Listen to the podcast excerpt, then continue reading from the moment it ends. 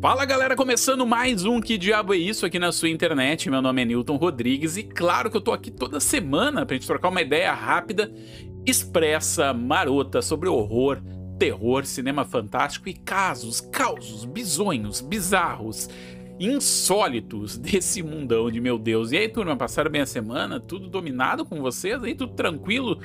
Tudo na santa paz?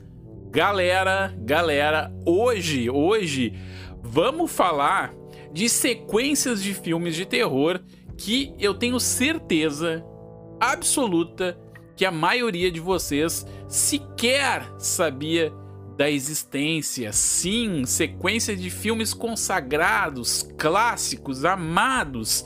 Tem sim sequência, cara. A gente acha assim, ah, esse filme aqui só tem um, é intocável, não existe sequência. Sim, tem, vocês vão se surpreender com as sequências bizonhas que existem desses filmes clássicos. Fiquem comigo então até o final para a gente conferir uma lista marota aqui dessas sequências esquecíveis dos filmes de horror. Antes daqueles recadinhos básicos, né? Não esqueça de compartilhar esse programa. Quanto mais vocês compartilharem, mais a plataforma entende que o que diabo é isso é relevante, cara. Bem-vindo a todo mundo que chegou. Vocês acreditam? Acredito que na última semana teve 10 mil novos seguidores, cara. Teve dois vídeos que viralizaram, mais de 5 milhões de views. Então, muito obrigado, né? Todo mundo compartilha conteúdo. É muito importante que vocês sejam ativos aí no compartilhamento dos conteúdos. Então, sejam bem-vindos a todos que estão chegando. A casa é de vocês. Toda semana um episódio inédito aqui sobre horror, terror e cinema fantástico. E também na segunda-feira, a uma da tarde, boletim expresso das bilheterias dos filmes de terror lá dos Estados Unidos do último final de semana. Às vezes não tem, porque não tem filme, né? Fazendo aí pontuando no top 10 americano, então não tem por que ter, ter programa novo, né? Então a gente sempre tem esse boletim quando tem estreias novas ou algum programa especial sobre bilheteria. Mas o certo é que toda semana tem um programa inédito. Não esqueça de compartilhar então qualquer programa que tiver no ar aí, turma. Tá valendo qualquer esforço aí para valorizar esse rolê. Segundo recado, nosso Pix é muito importante a contribuição de vocês para manutenção desse podcast autoral. A chave do Pix é que diabo é isso? Só a letra Q, diabo é isso, 666 arroba gmail.com, repetindo que diabo é isso, 666 arroba gmail.com. Bora lá então conhecer esses maldit essas malditas continuações que até mesmo os diretores querem esquecer. Bora lá.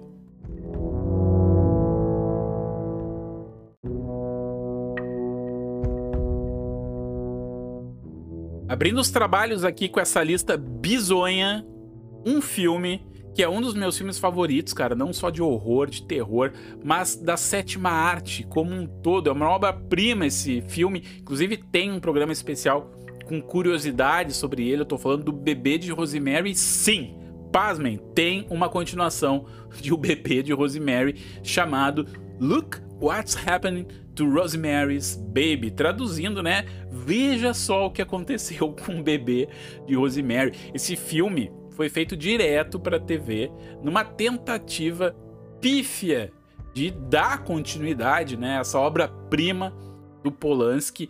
Então já começa aí, né? Diminuindo aí o, o, o potencial, a grandeza desse filme reduzindo ele para televisão. Ele é levemente, levemente inspirado no livro sequência, aí sim, né, oficial do filme ou do livro, né, chamado Son of Rosemary, lançado em 1976. Esse filme tem sim a sua continuação na literatura, né? Embora as pessoas não saibam muito disso, mas sim existe uma continuação no livro. Mas no cinema, é, é, é, assim, o conhecimento popular é que só existe um bebê de Rosemary, mas não, não, fizeram lá a continuação desse filme direto para TV e não tem nada, não tem nem o cheiro, né, do livro, né, Son of Rosemary. Na verdade, ele é, cara, pasmem, pasmem, ele tem cenas de dança no filme 1976, né? 1976, anos 70, era da disco dance, né? Vários filmes ali influenciado pelo os embalos de sábado à noite, aquela coisa toda, aquela vibe de discoteca e nem o nosso bebê de Rosemary escapou. Então, né, tem aí no, no YouTube o trailer aí para vocês se espantarem e conhecer, né? Se vocês tiverem essa curiosidade mórbida de, de vislumbrar aí essa continuação. Seguindo a nossa lista ali com outra atrocidade. Olha só. Imagina uma sala de roteiristas, de executivos de cinema, né? Os caras estão na sala. Vamos fazer um filme, continuação de um filme. Sim, qual filme vamos fazer a continuação? Não sei. Vamos pegar aí um dos grandes clássicos do cinema feitos por um dos maiores diretores de todos os tempos. Aí um levanta a mão. Os Pássaros, do Alfred Hitchcock. E aí o cara, é esse aí que eu quero, turma. É esse aí. E sim, cara, tem a continuação de Os Pássaros, velho. Sim, The Birds 2 Land's End. Um filme também feito para TV em 1994, quase 30 anos depois, mais, né? De 30 anos depois, o filme foi lançado em 63. É, 31 anos tem essa continuação, cara. E tem uma história muito parecida, né? Com a original ali, mas passa numa outra cidade e tudo mais, cara. E esse filme é tão ruim, tão ruim, tão esquecível que até mesmo o diretor não quer ser lembrado como, uh, como o criador, né? Como o pai desse filme. O Rick Rosenthal, que é o diretor, é o irresponsável pelos Pássaros 2. Ele acreditem que ele foi lá na produção e mudou o nome dele, não queria ser creditado, cara. Olha só, imagina o desgosto, né? Desgosto de ter feito esse filme. Então ele mudou o nome dele, né? Tirou Rick Rosenthal e colocou lá como se fosse um codinome chamado Alan Smith. Alan Smith. Então, cara, nem o próprio diretor quis esse filho. Imagina nós, né? Então também tem aí na internet cenas para vocês se aventurarem e se amargurarem. Daqui a pouco a gente volta.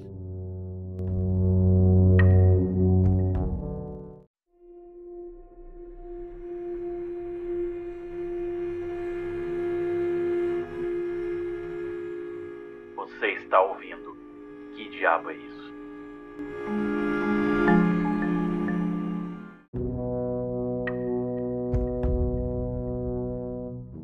Continuando aqui com o suco da bizarrice, vocês estão ligados no Psicopata Americano, né? Um filme incrível com Christian Bale. É um slasher misturado com humor negro, com. Cara, sei lá, cara. Eu sei que é louquíssimo. Tá? O Christian Bale ali em chamas no papel principal. Mas em 2002, em 2002, alguém teve uma ideia genial de lançar a continuação de Psicopata Americano direto para DVD. Sim, cara. Psicopata Americano 2 não tem o Christian Bale, mas colocaram uma protagonista feminina no lugar para ser a psicopata da vez, a Ivan Canis, a protagonista, cara, desse filme.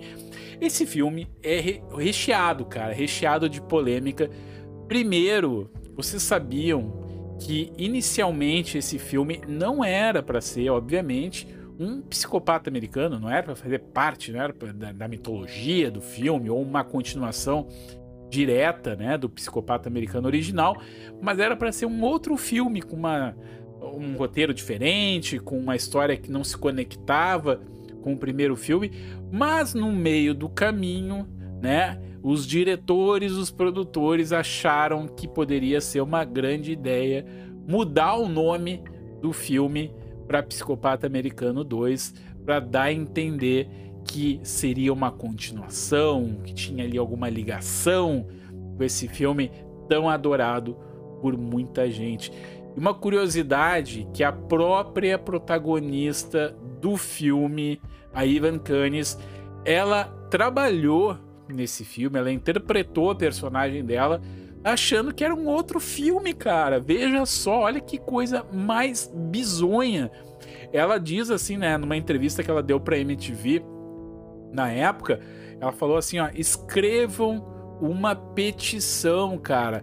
Eu fiz esse filme não sabendo que seria Psicopata Americano 2, era para ser um projeto diferente e eles foi, eles reeditaram e foi o que foi, se tornou o que se tornou.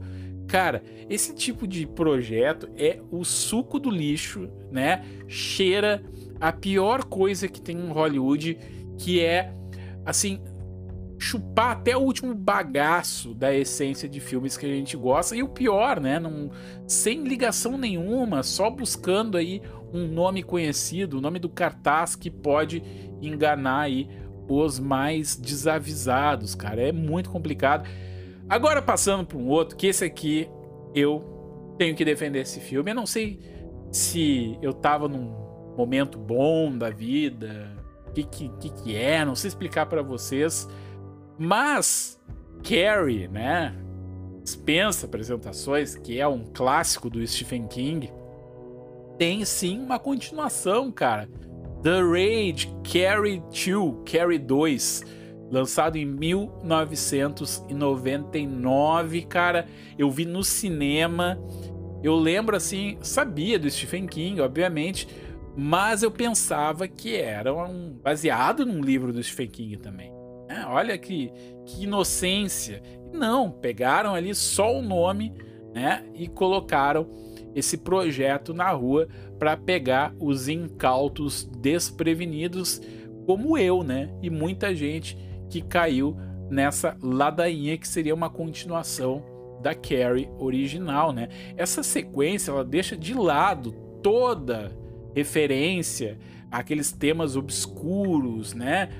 da adolescência, da puberdade, que o filme original e o livro trabalhavam muito bem, e aqui virou uma salada de frutas horrorosa e muito indigesta de temas assim que tem tudo a ver com assim o que existe pior nos anos 90, né? Efeitos especiais toscos, assim, é, reviravoltas mirabolantes um elenco muito ruim, né? E também, obviamente, tudo isso resultou num desastre na bilheteria, enterrando aí a, a esperança de criar uma, uma saga Carrie, né? Veja só. E aqui, né, a, a, a trama tem a audácia, a audácia de dizer que a Carrie tinha uma meia-irmã, a Rachel Lang, né? Que seria aí a minha irmã da Carrie, que também